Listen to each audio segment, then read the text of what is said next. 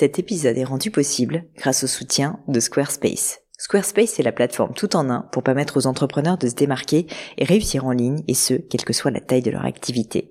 Pourquoi est-ce que j'ai choisi Squarespace comme sponsor du podcast? D'abord parce que je sais qu'ici vous êtes très nombreux à entreprendre, avoir un podcast ou un projet qui nécessite d'être valorisé sur un site web. Et que Squarespace propose des outils vraiment simples d'utilisation pour avoir un site beau, propre et efficace en un minimum de temps. Quelques exemples de fonctionnalités, des templates de sites web personnalisables et adaptatifs pour créer des sites beaux et design en un temps record.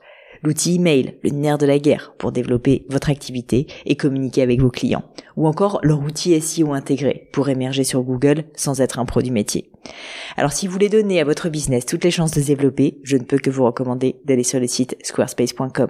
En plus, Squarespace vous offre moins 10% sur votre première commande de site web ou de domaine avec le code Pauline. N'hésitez pas et rendez-vous sur squarespace.com, code Pauline.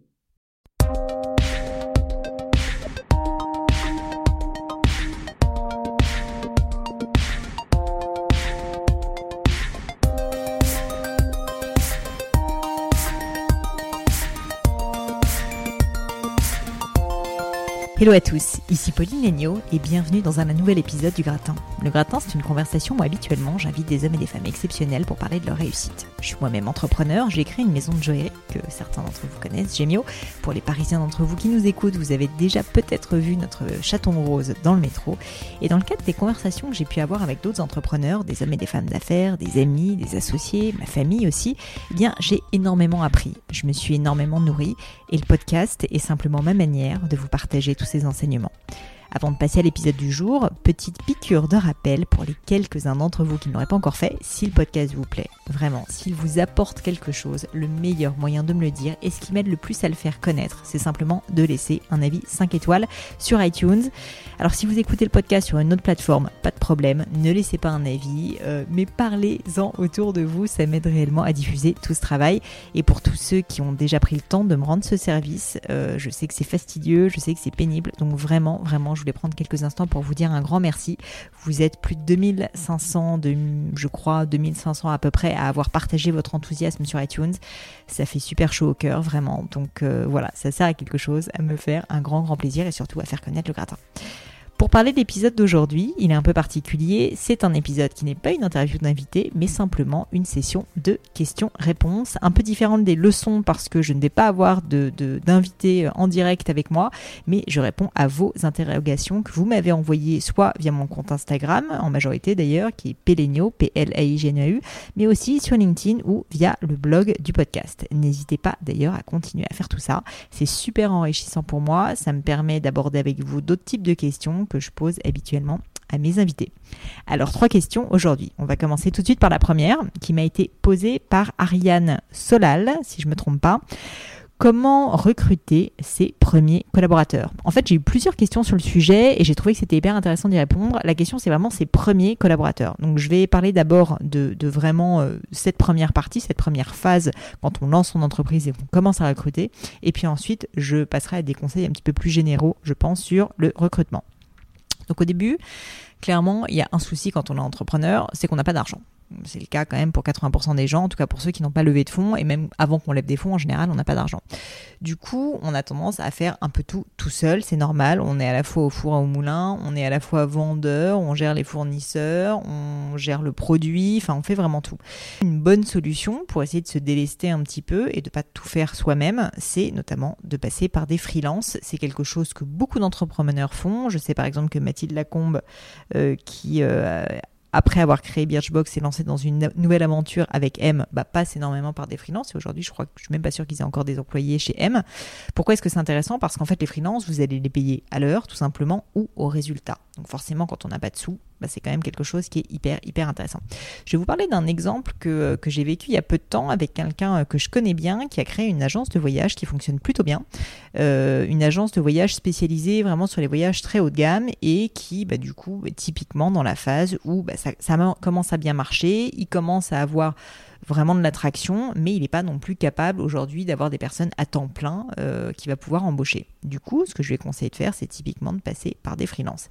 Et il me disait, oui, mais tu comprends le problème, c'est que moi, euh, dans mon business, ce qui compte, c'est que je puisse répondre 24 heures sur 24 aux questions de mes clients. Parce que typiquement, il est sur une agence de travel qui est quand même très haut de gamme. Donc, s'il y a quelqu'un qui vient euh, et qui, le soir à 23h30, a un problème pour n'arrive pas à retrouver son, chemin ou a besoin d'un taxi, quoi que ce soit, bah, en fait, c'est lui concrètement qui fait le service client et qui répond via son portable à toutes ces demandes. Donc c'est quelque chose qui est extrêmement stressant premièrement et qui bien sûr est assez fastidieux quand on a un entrepreneur qui n'est pas forcément scalable. Donc ce que je lui ai dit c'est ok je comprends que tu as cette contrainte mais du coup essaye de réfléchir out of the box, essaye de comprendre qu'est-ce que tu vas pouvoir faire pour essayer de déléguer cette tâche là au moins quand par exemple tu as beaucoup de clients euh, en, en, ce moment par exemple tu as beaucoup de clients qui sont en visite et tu sais que tu vas être dérangé toutes les 5 minutes, peut-être que tu peux réussir à trouver un moyen le faire. Ce que je vous ai pas précisé, c'est que son agence de voyage est à Tokyo, au Japon, que lui-même parle plutôt bien japonais, mais il n'est pas non plus complètement bilingue. Et c'est vrai que c'est difficile en fait d'avoir des personnes qui à la fois parlent japonais et anglais. Du coup, je lui ai dit, bah, essaye de réfléchir à quelle personne pourrait euh, répondre à cette fiche de poste. Et typiquement, on en a parlé, il a des guides euh, bah, qui font euh, voilà, très bien leur travail et qui vont guider les clients quand ils sont à Osaka, quand ils sont à Kyoto.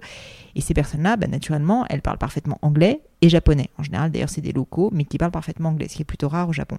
Ce que je lui dit, c'est du coup, pourquoi est-ce que ces personnes-là, que tu payes déjà à la pige, est-ce que tu pourrais pas leur proposer quelque chose en plus pour qu'ils arrondissent leur fin de mois et leur demander tout simplement bah, de répondre, par exemple, au téléphone, euh, je sais pas, quand, euh, quand toi, t'es pas disponible, donc tu peux caler ça à l'avance avec eux, euh, de 8 heures du soir jusqu'à minuit, par exemple, pour être sûr de ne pas être dérangé. Ils vont pas forcément devoir répondre tout le temps, mais ils vont être sur un système, on va dire, d'astreinte, où ils doivent se rendre disponibles si jamais c'est nécessaire. Tu peux les payer du coup un fixe pour ce travail-là, on va dire, pour cet engagement-là, et ensuite les payer à l'heure sur le temps qu'ils vont réellement donner à l'entreprise si jamais il y a effectivement des appels. Tout ça pour dire que le travail de freelance, c'est pas seulement ce qu'on pense, c'est pas seulement par exemple avoir un graphic designer qui va travailler pour vous ou avoir quelqu'un qui va vous aider à lancer votre première boutique. Non, un freelance en fait, c'est vraiment quelqu'un que vous allez payer de façon hyper euh, précise sur un domaine qui vous arrange et il faut être créatif. Vous pouvez aller recruter des personnes avec qui vous avez déjà travaillé par le passé sur d'autres domaines pour vous aider, comme c'est le cas par exemple ici avec, euh, mon ami qui travaille au Japon. Mais attention quand même, euh, je vous conseille de faire très très attention à une grande distinction que beaucoup de jeunes entrepreneurs ne font pas qui est la distinction entre le management, ce que j'appellerais par abandon, versus le management par délégation. C'est pas parce que vous allez prendre un freelance ou même peut-être plus tard employer quelqu'un qu'il faut que vous lui laissiez tout faire, qu'il faut surtout que vous ne contrôliez pas. C'est évidemment extrêmement important de faire très très attention à contrôler votre produit et à faire en sorte que vous formez cette personne-là, qu'elle soit freelance ou pas. Donc, euh, et ça vaut d'ailleurs évidemment pour un employé tout autant qu'un freelance. Donc, mon conseil, c'est évidemment d'opter pour le management par délégation et pas par abandon, mais je vais vous expliquer ce que j'entends par là. Qu'est-ce que c'est que le management par abandon? Le management par abandon, c'est quand vous allez recruter quelqu'un, vous allez prendre un freelance parce que vous n'êtes pas capable de faire quelque chose, par exemple la comptabilité, que ça vous fait peur, et que du coup vous vous dites ah bah j'ai envie de m'en débarrasser et bah vous allez un peu fermer les yeux sur ce qui se passe. Vous allez vous dire ok cette personne là elle va le gérer pour moi, moi je m'en lave les mains et comme ça ça roule. Laissez-moi vous dire quelque chose, ça ne roule jamais tout seul il faut qu'il y ait un contrôle, il faut qu'il y ait quelqu'un qui derrière en fait vérifie et surtout s'assure que bah, ça correspond à vos valeurs, à ce que vous avez envie, etc. Parce que cette personne-là, mine de rien, bah, c'est pas sa boîte, c'est pas sa vie, c'est quelqu'un qui est payé pour le faire et qui même si elle a beaucoup de bonne volonté, au bout d'un moment, si vous la chargez trop, si elle trouve d'autres fournisseurs, d'autres clients pardon, qui euh, peut-être lui font gagner plus d'argent, bah, va peut-être vous laisser tomber. Et là, c'est le drame, c'est typiquement dans ce genre de cas qu'on se retrouve parfois malheureusement à fermer sa boîte quand on a trop délégué par abandon et qu'on s'est laissé complètement dépasser. Du coup, ce qu'il faut faire à la place, c'est manager par délégation.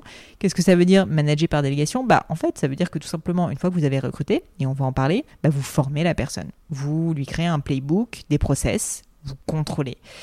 Et c'est seulement quand vraiment c'est irréprochable, quand vous avez quelque chose qui est systématique et que au bout de, je sais pas, un mois, deux mois, quand vous avez vraiment contrôlé, que vous allez vraiment former la personne, vous vous rendez compte qu'en fait, à chaque fois que vous contrôlez, c'est parfait, vous avez rien à redire, et bien là seulement, vous pouvez commencer à espacer les contrôles, à lui laisser plus de marge de manœuvre. C'est pas être un contrôle fric, c'est pas vouloir euh, être complètement rigoriste, mais c'est simplement vouloir créer des systèmes pour qu'ensuite vous puissiez être réellement tranquille et passer à quelque chose d'autre. Moi, ce que je disais d'ailleurs à mon ami euh, par rapport à l'agence de voyage, c'est qu'en fait, il fallait qu'il se rende compte qu'il avait même un devoir de, de, de déléguer en fait cette partie-là qui lui prend énormément de temps, de réponse au téléphone, etc.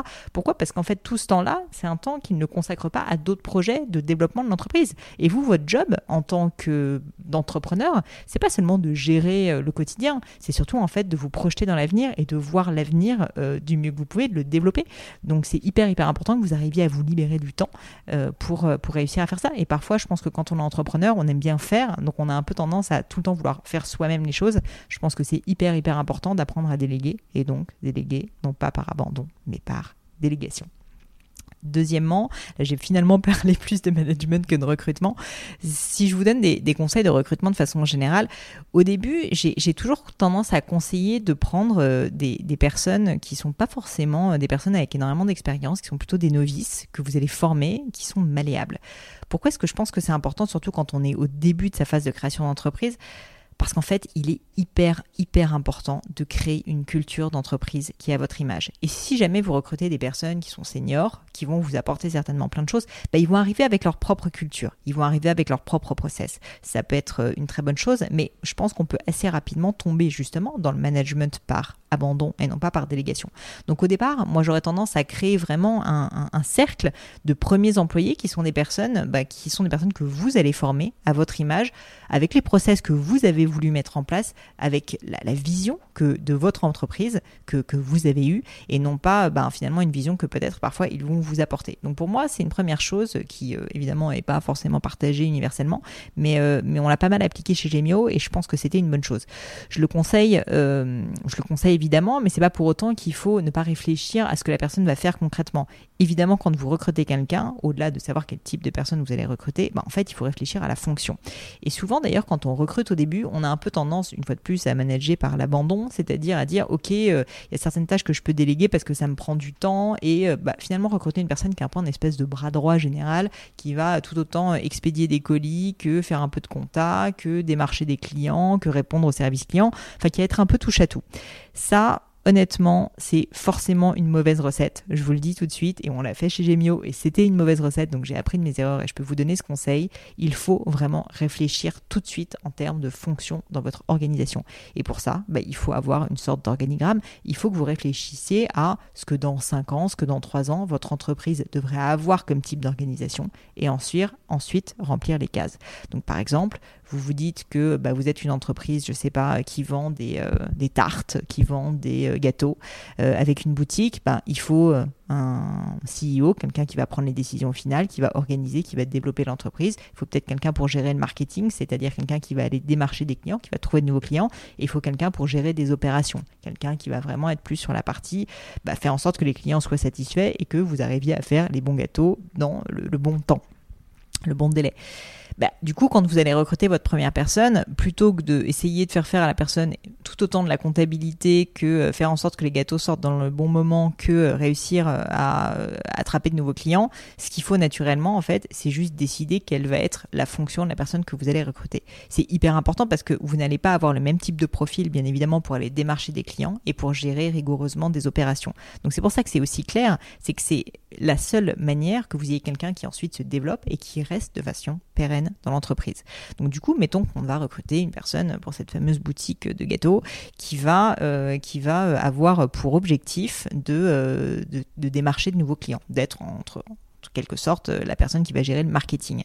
Bah, dans ce cas, en fait, c'est simple, il faut faire une sorte de fiche de poste, mais qui soit assez claire, avec premièrement des objectifs. Donc, bah, il faut euh, tel nombre de clients pour telle date. Donc, vraiment des objectifs qui sont très concrets. On appelle ça souvent dans le jargon des KPIs, des Key Performance euh, Indicators. Et donc ça, c'est tout simplement des objectifs quantifiés avec une deadline. Hyper important.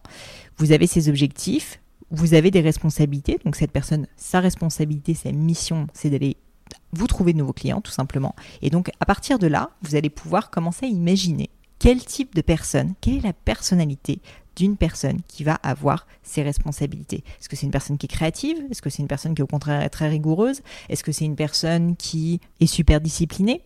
C'est vraiment très important parce que c'est comme ça que vous allez recruter la bonne personne. Donc une fois de plus, je répète, Vous créez d'abord votre organigramme, avant de vous lancer dans un recrutement sans queue ni tête. Vous savez ce que vous voulez recruter réellement. Vous savez la fonction et les responsabilités de cette personne. Et une fois que vous avez fait ça, vous commencez à réfléchir vraiment à quel type de personnalité aurait euh, vraiment du talent pour répondre à ces responsabilités. Une fois que vous avez fait ça, bah, on va pouvoir parler de l'entretien. C'est assez clair. Euh, évidemment, il faut trouver la bonne personne qui a ces qualités-là. Donc, euh, mettons toujours bah, notre directeur marketing ou notre futur directeur marketing qui sera peut-être une personne assez créative, assez commerciale, plus que quelqu'un de forcément très très rigoureux, par exemple. Bah, ce qu'il faut être clair lors d'un entretien, moi j'ai un peu une règle de base qui est qu'il faut être assez carré. Et il faut être carré sur la manière de qu'est-ce qui compte pour vous? Il faut vraiment, vraiment que vous disiez à la personne que vous allez recruter quelles sont vos attentes? Donc, qu'est-ce qui est attendu de la fiche de poste Que vous lui partagez évidemment toutes vos réflexions? Donc, bah, quel est le type de personnalité qui va correspondre à ce poste-là? Quelles sont ses responsabilités? Quels sont les objectifs également que vous allez fixer à ce poste? Et aussi, bah, qu'est-ce qui vous pose problème? Qu'est-ce qui n'est pas acceptable pour vous? Qu'est-ce que vous pensez euh, que cette personne ne doit absolument pas faire Sinon, ça va poser un problème à l'entreprise? Enfin, je pense que, évidemment, une fois que vous avez fait ça, donc vous avez pas mal parlé de vous à ce stade, mais c'est important parce que souvent on néglige un petit peu de le faire quand on fait passer un entretien et on demande un peu à la personne pourquoi est-ce qu'elle est là, qu'est-ce qu'elle aime, euh, etc. En fait, si la personne ne comprend pas réellement quelle va être sa mission, ben, si vous voulez, euh, vous pouvez complètement tomber à côté de la plaque et ne pas recruter la bonne personne. Donc, il est vraiment absolument impératif que vous soyez très transparent sur ce qui compte ou pas pour vous. Une fois que vous avez passé cette première étape, là vous allez pouvoir comprendre qui est la personne et assez rapidement en général vous allez voir s'il y a un fit ou pas et si cette personne correspond justement euh, au type de personnalité que vous aviez pensé recruter.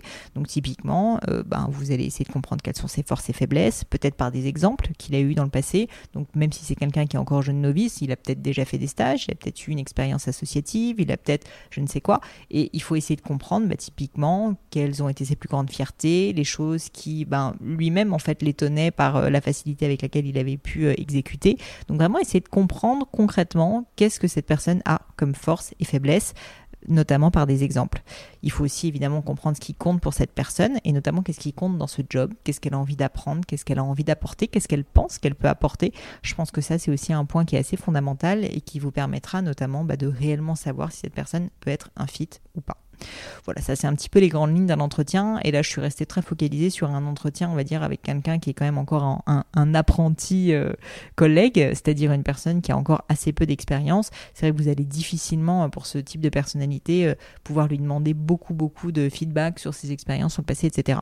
Si jamais la personne a quand même eu des expériences par le passé, moi, ce que je vous conseille de faire, c'est aussi bah, de lui demander s'il a des contacts dans, l'entreprise dans laquelle il a travaillé précédemment, avec laquelle vous pourriez discuter c'est quelque chose qu'on fait assez peu en France et nous, on, le fait régulièrement euh, chez Gemio et je pense que c'est hyper important de, bah, en fait, tout simplement de corroborer, entre guillemets, ce qui a été dit et de vérifier. Et puis même si la personne, évidemment, qui va vous répondre euh, est plutôt bien intentionné. Je pense que quand on fait passer un entretien, euh, quand on, se recommande de, quelqu'un, on, donne quelqu'un avec qui ça s'est plutôt bien passé en général.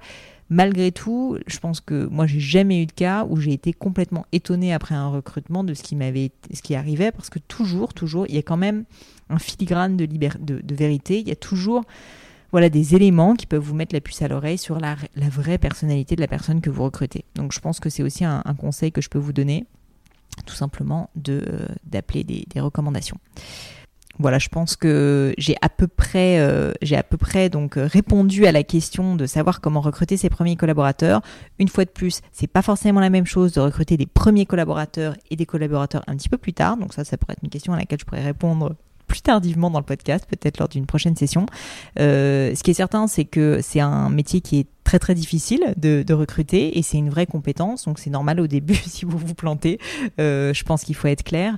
Euh, c'est pas grave, mais il faut surtout apprendre de ses erreurs comme d'habitude. Et très souvent en fait, quand on se trompe, c'est vrai qu'en France on n'a pas forcément la, liberté euh, d'avoir euh, énormément de marge de manœuvre. Ensuite, ça peut coûter assez cher bah, si jamais on a quelqu'un avec lequel ça se passe mal. Donc ce que je vous conseille de faire, et puis surtout c'est une perte de temps, c'est un stress, enfin c'est une perte d'argent aussi qui est colossale. Donc ce que je vous conseille de faire, c'est Faites du mieux que vous pouvez, évidemment, comme je l'ai expliqué pour l'entretien, pour le recrutement, après pour la formation, parce que même si vous avez recruté la bonne personne et que vous la formez mal derrière, bah, en fait, ça peut ne pas fonctionner. Et si jamais, malgré tout ça, ça ne fonctionne pas très bien, bah, évidemment, mon conseil, c'est de faire en sorte que, bah, voilà, que vous vous libériez euh, l'un et l'autre, parce que c'est un contrat, mine de rien, euh, d'un fardeau qui est que ça fonctionne pas. À terme, ça fonctionnera encore moins bien. Quand il commence à y avoir un doute dès le début, je peux vous dire que mon expérience et l'expérience de tous les entrepreneurs avec lesquels j'ai parlé, c'est que malheureusement, en fait, les problèmes ne font que s'empirer avec le temps, parce qu'avec le les stress, les responsabilités, ben, le fait qu'on perd confiance aussi, ça devient de plus en plus difficile. Donc faites-moi plaisir et rendez un service à la personne que vous avez mal embauchée euh, ou mal formée et libérez-la euh, plus tôt que plus tard parce qu'ensuite ça devient réellement très très difficile à gérer. Voilà pour la première question. J'espère euh, y avoir répondu Ariane et je vais maintenant passer à la deuxième. Alors la deuxième euh, question, en fait, j'ai eu pas mal de questions liées au stress de façon générale et à la gestion du stress. Ça m'a un petit peu étonné pour être honnête, mais du coup, euh, je me suis dit que j'allais répondre. Et alors j'ai une question notamment de quelqu'un qui est un jeune homme, je pense, qui s'appelle sur Instagram JUM, donc G-I-U-M-H, qui me dit comment gères-tu une situation professionnelle stressante sans paniquer carrément sans paniquer. Donc, euh, bah merci pour ta, pour ta question déjà, JUM. Euh, et j'ai réfléchi un petit peu avant de, de, répondre à cette question et de vous, vous faire euh, voilà mon intervention. C'était tout simplement, je me suis dit, mais au fond, qu'est-ce que c'est que le stress? Déjà, il faut essayer de comprendre ce que c'est. Et j'ai réfléchi un petit peu, et bon, au-delà du fait que c'est une réaction hormonale, en fait, il faut comprendre que c'est souvent lié à un stimuli qui est physique ou psychologique et qui donne lieu à plein de symptômes pas très sympas comme l'insomnie, ça m'arrive à moi malheureusement, le souffle court, l'inquiétude, euh, les tensions musculaires, etc. Le fait d'être irrité aussi, vraiment il peut y avoir euh, tout simplement euh, plein plein de réactions différentes. Donc ce que je me suis dit que c'était important en fait de savoir ça et surtout de le savoir pour soi-même. Pourquoi? Parce que déjà la première étape pour essayer de progresser ou de changer, c'est qu'il faut réussir à identifier euh, ben, son problème et à identifier en fait la manière dont nous-mêmes on réagit. Donc premièrement, il faut essayer de comprendre ce qui vous vous stresse de façon générale. Deuxièmement, pourquoi ça vous stresse et troisièmement, comment est-ce que habituellement vous réagissez. Et vous allez voir qu'en fait, quand vous allez y réfléchir, c'est assez souvent de la même manière. Je vous donne un exemple. Moi, par exemple, peu d'entre vous peut-être le croient, mais c'est la réalité. Faire un talk en public, quand il y a un enjeu, donc là par exemple j'étais au Japon et j'ai fait un talk devant à peu près 300 businessmen japonais en anglais, c'est quelque chose qui me stresse. Euh, ça me stresse encore malgré le fait que j'en ai fait euh, franchement je pense des milliers. Et mes réactions, c'est un peu toujours les mêmes. C'est un état nerveux euh, pendant une semaine à peu près avant, où vraiment je deviens un peu désorganisé, je deviens irritable. Le jour J, en général, bah, j'ai un peu le souffle court juste avant de monter sur scène, j'ai le cœur qui bat. Donc vraiment des réactions physiques, si vous voulez, qui, bah, qui nuisent ensuite évidemment à ma performance. Le pire dans tout ça, c'est qu'en plus, euh, je me rends pas forcément compte avant. Je vous parlais des quelques symptômes comme le fait que je deviens un peu irritable et désorganisé, typiquement quelques jours avant. Euh, je réalise pas forcément que c'est euh, lié à l'intervention qui est à venir. Et bien pourtant, c'est hyper important justement de se rendre compte. Moi, j'ai la chance d'avoir un mari qui me connaît très bien et qui est là pour me pointer du doigt euh, mes, petites faiblesses. Et donc typiquement, qui va me dire, je pense que tu es stressé parce que là, je constate que tu es irritable et désorganisé et donc il y a forcément quelque chose qui se passe. Bref, mon conseil, c'est euh, de faire un peu comme moi, et moi je m'en suis rendu compte maintenant, c'est d'essayer de prendre quelques instants, bah là typiquement mettez sur pause le podcast et faites-le, prenez 30 minutes pour faire cet exercice de lister ce qui vous stresse, euh, de façon générale. Donc ça peut être euh, à la fin du mois euh, le fait que votre trésorerie soit pas au top, ça peut être le fait d'avoir un meeting avec telle ou telle personne dans votre dans votre boîte, ça peut être bah, le fait aussi de parler en public, peu importe. Mais listez ce qui vous stresse de façon générale pourquoi ça vous stresse? Donc essayez de comprendre, moi par exemple, j'ai peur de me tromper, euh, j'ai euh, bah, ma timidité maladive de jeune, euh, fille quand j'étais enfant qui remonte à la surface et du coup je pense un certain nombre de, réflexes qui reviennent à la surface. ça peut être aussi pourquoi est-ce que je suis stressée quand je parle en public? Bah, Parce que j'ai l'impression qu'il y a des enjeux et que si jamais voilà, j'ai donné, j'ai donné ma parole en fait pour faire une bonne performance, si ça fonctionne pas, j'ai pas envie de décevoir. Enfin, il y a tout un certain nombre de choses qui font que je vais être stressée et ensuite comment je réagis. Donc prenez, ces 30 minutes, essayez de lister ça, vous allez voir, c'est un exercice qui est assez intéressant. Ensuite, évidemment, la deuxième partie de cet exercice, c'est trouver des solutions. C'est pourquoi, c'est pourquoi Gume m'a posé la question. Alors pour moi, il y a deux éléments principaux, mais, euh, mais ça varie évidemment selon les personnes. Euh, en l'occurrence, ce que je dirais, c'est que la chose qui est vraiment importante, c'est tout simplement d'essayer de visualiser qu'est-ce qui pourrait complètement foirer? Quel serait mais vraiment le scénario catastrophe si jamais vous faisiez euh, votre talk là, donc si on reste sur le principe par exemple de d'une peur de parler en public, quel serait mais vraiment le pire scénario possible? Ce qu'il faut faire, et c'est ce que je m'entraîne à faire moi-même, c'est visualiser vraiment ce pire du pire qui puisse vous arriver. Et vous allez vous rendre compte, et moi je m'en suis rendu compte, que en réalité, souvent, c'est pas si atroce que ça. Mais c'est bête à dire, même si c'est atroce, le fait de l'avoir visualisé, de l'anticiper, de s'en rendre compte, de vraiment mettre des images, des mots, des sons peut-être dessus, ça va quand même un petit peu vous libérer. Parce que le stress, le stress au fond, c'est très souvent aussi la peur de ne pas savoir ce qui va se passer. Souvent, on est stressé en fait quand on anticipe quelque chose, mais qu'on ne sait pas vraiment quel va être le problème. Bah là, prenez euh, les choses euh, euh, de court, prenez le taureau par les cornes, comme je dis souvent, et vraiment essayez de visualiser le worst case scenario, donc vraiment le scénario mais catastrophe qui, qui pourrait arriver par exemple lors de talk. Donc voilà, une fois de plus, souvent pas si atroce que ça. Deuxième conseil que je peux vous donner, c'est tout simplement euh, un travail, euh, notamment de respiration, de recul, de, reprise en main en fait de vos émotions, parce que le stress c'est vraiment ça. C'est euh, bah, au niveau tout simplement physique des hormones qui vont, bah, de la cortisol notamment, qui vont bah, monter, monter en vous et qui vont voilà vous, vous, donner une émotion qui va faire que vous allez avoir le souffle court, de la tachycardie, etc. Donc essayez de prendre un moment de recul.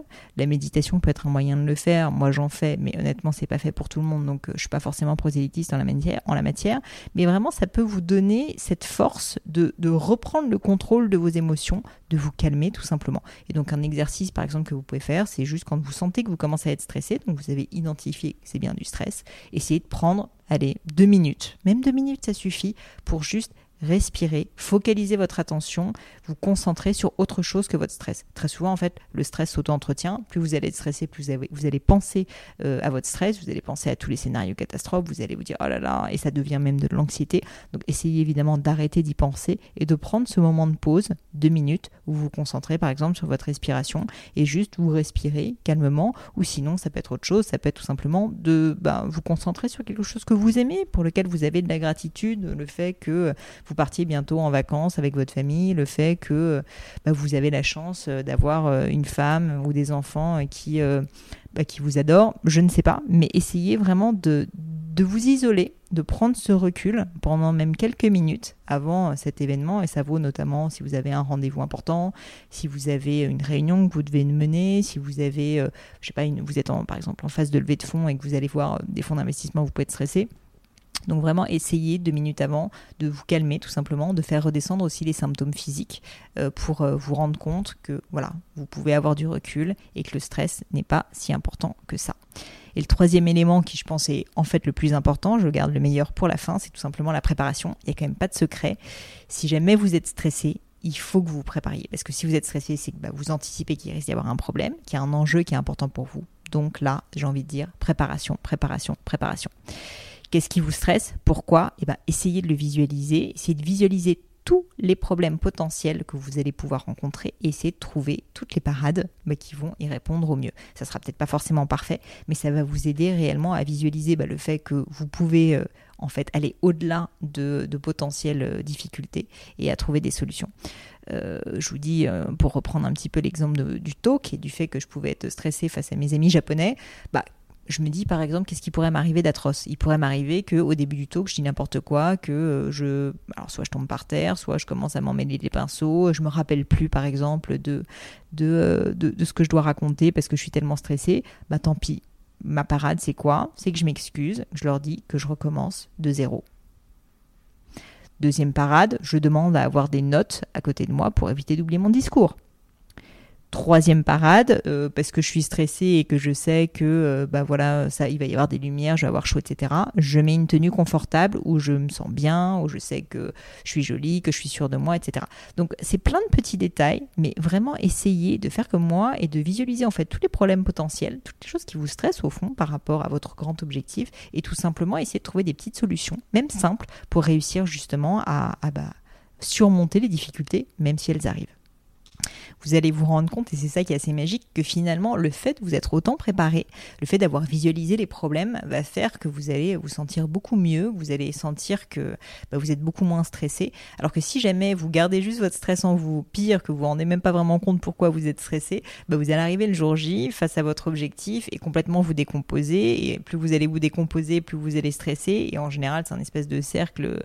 terrible dans lequel on rentre qui devient une catastrophe. Donc vraiment, vraiment, si jamais vous êtes stressé, mon conseil, et c'est le conseil donc, que je donne à Guillaume, euh, Guillaume pardon, qui me posait la question, c'est euh, pas de vous laisser dépasser par le stress. Évidemment, c'est normal de stresser, c'est pas grave et c'est complètement humain. Il y a des personnes qui stressent plus que d'autres, mais je pense que personne ne stresse pas. Et même moi, comme je vous disais, c'est pour ça que j'ai pris cet exemple, alors que je fais quand même vraiment beaucoup de talk, je continue à être stressé par ça, bah, c'est pas pour autant que vous n'allez pas réussir à performer correctement, et je pense que j'espère que c'est souvent mon cas, euh, mais tout simplement parce qu'en fait, bah, je m'équipe, euh, je fais en sorte justement de m'organiser de telle sorte que j'arrive à répondre au mieux au stress, et ça devient presque jouissif en fait, c'est ça qui est assez sympa, c'est que quand vous êtes stressé en amont, bah, c'est parce que vous avez un objectif qui est important, qui compte pour vous, et du coup, bah, quand vous y arrivez après, vous avez d'autant plus de fierté. Donc je dirais que c'est hyper important de réussir à maîtriser euh, ce sujet du stress, et à ne pas se laisser complètement bouffer par lui, parce que les insomnies, tout ça, c'est très bien, mais, euh, mais ça fait qu'on n'arrive pas euh, à être très efficace professionnellement. Donc voilà, si je reprends les conseils,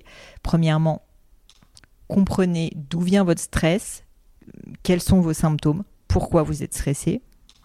Deuxièmement, mettez en place des solutions. Donc, premièrement, ben, vous, allez, euh, vous allez visualiser le pire. Vous allez travailler votre respiration, prendre du recul juste avant le moment qui, qui vraiment est le moment le plus stressant et en amont de la préparation, de la préparation avant tout.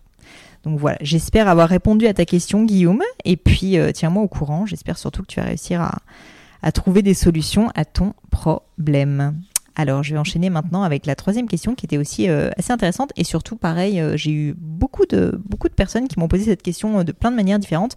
Alors, j'ai choisi une question de Didi Bir, D-I-D-I-B-Y-R, mais qui n'est pas la seule personne à m'avoir demandé ça, qui me dit quand à quand des podcasts sur la méthodologie, l'organisation, le management de soi-même.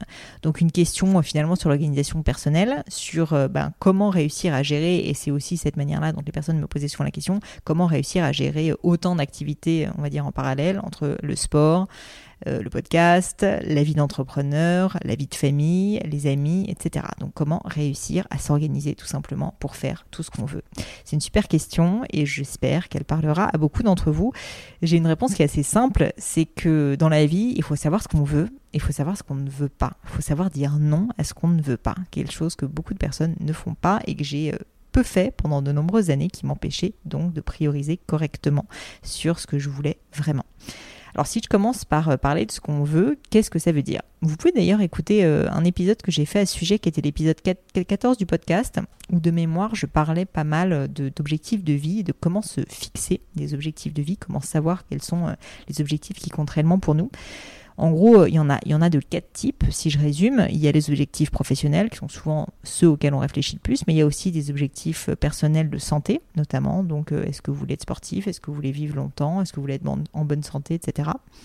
Les objectifs de relations humaines par rapport à votre famille, à vos amis, à votre couple, et des objectifs géographiques, donc concrètement, où est-ce que vous voulez vivre, dans quel type de lieu, etc. Ça compte aussi énormément. Et donc l'idée, c'est que si jamais vous voulez bien vous organiser, bah en fait, il faut déjà savoir ce que vous voulez, évidemment. Et donc, il faut essayer de faire ce petit travail. Là aussi, je vais vous faire bosser aujourd'hui avec le podcast. Bah, prenez un moment, il faut une heure à peu près, c'est pas si long que ça. Je pense que vous avez ça en vous et c'est quelque chose en plus que vous pouvez faire euh, assez régulièrement. Et essayez de visualiser à quoi ressemblent vos rêves, tout simplement. Quels sont ces grands objectifs euh, vous concernant, donc au niveau professionnel, de la santé, des relations humaines et euh, du lieu de vie, de la géographie je vais prendre un exemple qui est assez simple, qui est par rapport euh, à l'objectif donc personnel de santé. Vous voulez être en bonne santé. Par exemple, moi, l'un de mes objectifs, c'est d'être en bonne santé et de vivre longtemps. Bon, c'est un peu basique, c'est peut-être pas quelque chose que tout le monde a envie, mais pour moi, c'est quelque chose qui est important. Et du coup, bah, qu'est-ce qu'il faut faire? Il faut essayer de réfléchir, toujours pareil, à quel type de personne vivrait longtemps et serait en bonne santé? Qu'est-ce qu'une personne comme ça ferait, à votre avis? Et je pense qu'avec un peu de bon sens, en réalité, vous le savez. Est-ce qu'elle fait du sport? Est-ce qu'elle fait du sport une fois par semaine? Est-ce qu'elle en fait deux fois par semaine? Quel type de sport est-ce qu'elle fait? Quel type d'alimentation elle a? Est-ce qu'elle dort beaucoup? Est-ce qu'elle dort peu? L'idée, c'est simplement de se poser toutes ces questions, avec évidemment le plus de détachement possible pour bah, réellement en fait être honnête avec soi-même, et c'est de se dire, bah voilà, concrètement, si je veux atteindre cet objectif, qu'est-ce qu'il faut que je fasse et qu'est-ce qu'une personne qui ben, aurait réussi à atteindre cet objectif ferait pour y arriver. Une fois que vous avez fait ça, ce qui est assez formidable, c'est que vous allez pouvoir construire un top-down, ce qui euh, correspond justement à, euh, à, votre vie tout simplement et ce à quoi elle doit ressembler pour atteindre l'objectif. Donc si je prends encore cet exemple de vivre longtemps et sainement, euh, bah, ça peut être par exemple de faire du sport. Ça peut être de faire du sport avec régularité mettons dans mon cas, deux fois par semaine euh, avec euh, un coach, ça on va en parler juste après, et euh, deux fois le week-end. Donc quand même un rythme qui est assez soutenu. Vous n'êtes évidemment pas tout de suite obligé d'avoir ce rythme-là, vous pouvez procéder par étapes. Ce qui est important de comprendre, c'est que ces points que vous avez listés, ce sont vraiment vos impératifs. Il faut que vous vous mettiez ça en tête. C'est ce que vous allez faire quoi qu'il arrive dans votre semaine. C'est vraiment en fait vos objectifs. Donc en fait, c'est vous qui vous les fixez et c'est ce qui compte pour vous. Donc il faut quand même que vous disiez que forcément, il faut que ça soit prioritaire devant tout le reste. Donc quoi que vous fassiez, il faut vraiment que vous soyez très clair sur ces quelques objectifs, ces quelques moments qui comptent réellement pour vous ou dans votre semaine. Une fois que vous avez fait ça, bah, vous allez pouvoir penser quand est-ce que vous faites ces moments, où est-ce que vous faites ces moments, avec qui vous faites ces moments je prends encore euh, l'exemple donc euh, du sport. Bah, typiquement, moi j'ai fait le choix de faire du sport quatre fois par semaine, c'est ce que je vous disais. Je l'ai noté dans mon agenda, donc c'est le lundi, le jeudi, le samedi et le dimanche. Je peux en faire plus si je veux, mais en tout cas, ces quatre moments-là sont des moments qui sont absolument impérativement dédiés au sport. Je sais quand je le fais, donc le lundi par exemple, et je sais à quelle heure je le fais. Je l'ai noté également dans mon agenda. Il faut être précis, ça va pas se faire tout seul. Donc c'est à 6h30 du matin, parce qu'ensuite je vais au travail, c'est une heure, je sais où je le fais, en bas de chez moi, je sais avec qui je le fais. En l'occurrence, j'en parlais tout à l'heure, avec un coach deux fois par semaine et seul deux fois par semaine. Et voilà, donc allez très très loin dans le détail parce que c'est ça qui va vous forcer ensuite à réellement faire les choses. Si jamais vous restez imprécis, vous allez dire oui oui, euh, moi je veux être sportif, donc il faut que je fasse du sport. Mais ça veut rien dire faire du sport. Vous allez jamais le faire. Il faut que vous créiez un agenda qui soit hyper clair, qu'ensuite vous allez pouvoir respecter. Créer votre propre routine et décider de vos propres routines. Ne vous laissez pas embarquer par les routines des autres. On va en parler juste après. Donc, comme je le disais, ce qui est très important, c'est qu'une fois que vous avez décidé votre rythme, avec qui où est-ce que vous allez faire ces choses, eh bien, il faut tout simplement le noter dans un agenda, évidemment. Ayez un agenda papier ou un agenda digital s'il le faut, peu importe, mais notez-le dans un agenda et notez-le toutes les semaines. C'est quelque chose qui est un impératif, on l'a dit. Par ailleurs, comme vous allez forcément être indiscipliné, et c'est normal, je le suis aussi, c'est pas de votre faute, c'est comme ça, l'humain est euh, quelqu'un de formidable, mais c'est aussi quelqu'un d'extrêmement feignant, et eh bien par moment, vous allez trouver des excuses. Et eh bien pour ça, il n'y a qu'une seule parade, c'est qu'il faut trouver un système qui va vous forcer tout simplement à respecter vos engagements que ce soit un coach, c'est ce que j'ai choisi de faire deux fois par semaine parce que se lever à 6 heures du matin, c'est quand même pas facile. Donc quand on a un coach qui débarque en bas de chez soi, on n'a tout simplement pas, le choix et on est obligé de le faire. Que ce soit un ami, parce qu'avoir un coach ça peut coûter cher, donc pourquoi pas avoir juste un ami avec lequel bah, vous fixez un rendez-vous à l'avance et finalement vous allez vous créer comme ça cette routine à deux. Est-ce que c'est que vous allez tout simplement payer à l'avance des cours par exemple et que vous savez que vous avez cette pression en fait de vous être engagé financièrement? Réfléchissez-y mais vraiment essayez de vous dire que quoi qu'il arrive, vous allez être indiscipliné, vous allez de temps en temps être fatigué, vous n'aurez pas envie de le faire, vous allez vous trouver des excuses. Eh bien, un moment où vous êtes un petit peu motivé quand vous réfléchissez justement à créer vos propres routines et imaginer qu'est-ce que votre vie devrait être, eh bien, à ce moment-là, je vous en supplie, soyez lucide et dites-vous qu'il faut que vous trouviez un système pour vous forcer à respecter vos engagements. Donc ça, c'est la première partie, c'est vraiment essayer de comprendre ce qui compte pour vous, pour organiser votre vie, euh, votre vie tout simplement, et mettre en place les outils pour réussir à le respecter. Mais il y a une autre partie qui est très importante et que souvent on néglige, qui est la partie de dire non à ce que vous ne voulez pas réellement. Surtout dire non à ce qui peut être sympathique mais qui est envahissant et qui n'est pas vraiment de votre fait.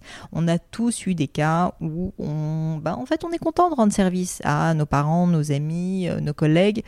On a un rendez-vous avec un potentiel fournisseur qui est sympa, on ne sait pas trop ce que ça va donner. On est invité à une intervention où on ne sait pas trop si ça va être utile ou pas, mais bon, on se dit que pourquoi pas au final. Et bon, bah du coup, si on fait ça, on va peut-être pas pouvoir aller faire son sport lendemain matin.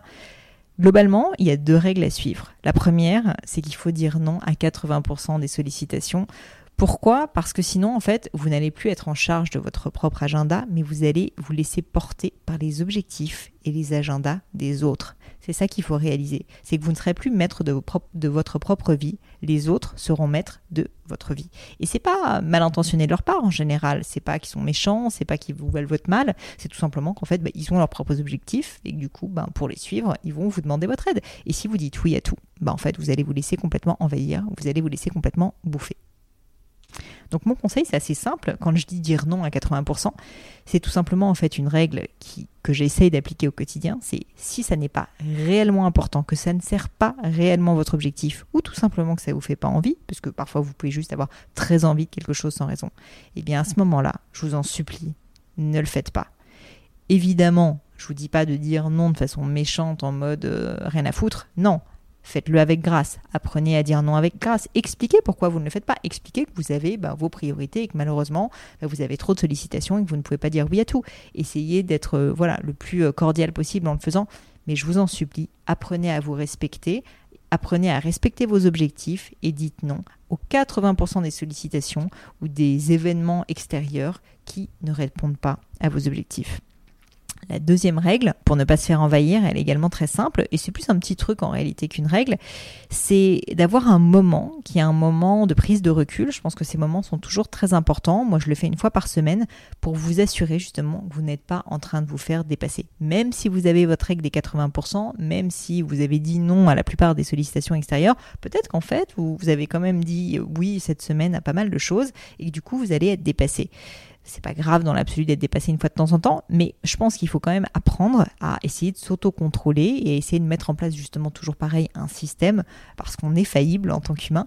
Et donc ce que je fais moi personnellement, c'est qu'une fois par semaine, et c'est en général le dimanche, quand je sais que je vais avoir un moment tranquille, je prends 30 minutes. C'est pas très long à faire, donc c'est pas quelque chose qui va vous bouffer, qui va vous bouffer votre semaine, mais je prends à peu près 30 minutes pour essayer de regarder mon agenda de la semaine, pour regarder tous les rendez-vous que j'ai et pour, bah, si j'estime que j'en ai trop calé, qu'en réalité j'ai été complètement euh, irréaliste, que je vais pouvoir les décaler, je vais m'excuser platement, je vais dire que j'ai été réaliste, que j'ai trop de rendez-vous et que si je suis présente, bah, je serai pas bien présente parce que je serai stressée, que j'aurai trop de choses à faire, etc. Donc je suis honnête, mais euh, je le fais en amont et donc une fois par semaine, j'essaie de faire ça.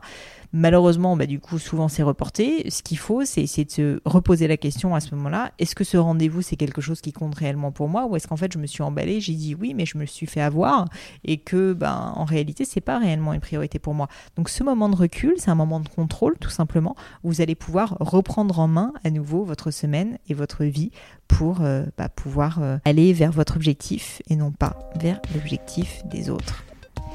Voilà, c'est terminé pour aujourd'hui. J'espère avoir répondu euh, à mes trois questions correctement. N'hésitez pas à me dire si l'épisode vous a plu, s'il vous a été utile. Comme d'habitude, si vous cherchez les notes de l'épisode avec toutes les références, que ce soit les outils ou les livres que je cite, c'est simple. Vous pouvez aller sur euh, le gratin, donc le-du-6 gratin.fr, rubrique podcast, sur l'épisode du jour. Aussi, si vous souhaitez me contacter pour me poser d'autres questions, ça m'intéresse énormément d'ailleurs d'avoir vos feedbacks comme d'habitude sur ce type de format qui est un petit peu différent. N'hésitez pas à le faire directement sur Instagram en particulier, LinkedIn ou Twitter. On me retrouve assez facilement. C'est Pelenio, P-L-A-I-G-N-E-A-U sur Insta et sur Twitter. Et c'est Pauline Legno sur LinkedIn. Comme à chaque fois, vraiment mille merci d'avoir écouté jusqu'ici. J'ai euh, encore plein de questions qui m'ont été posées auxquelles j'ai pas répondu. Mais si le format vous plaît, n'hésitez pas. N'hésitez pas aussi euh, à me poser vos questions pour la leçon plus court, comme vous savez. Euh, et, voilà, si vous appréciez le travail, comme d'habitude, un petit mot doux, une note sur iTunes, le fait d'en parler autour de vous, ça compte beaucoup, ça compte pour moi en tout cas. Merci à tous et je vous dis à la semaine prochaine pour un nouvel épisode.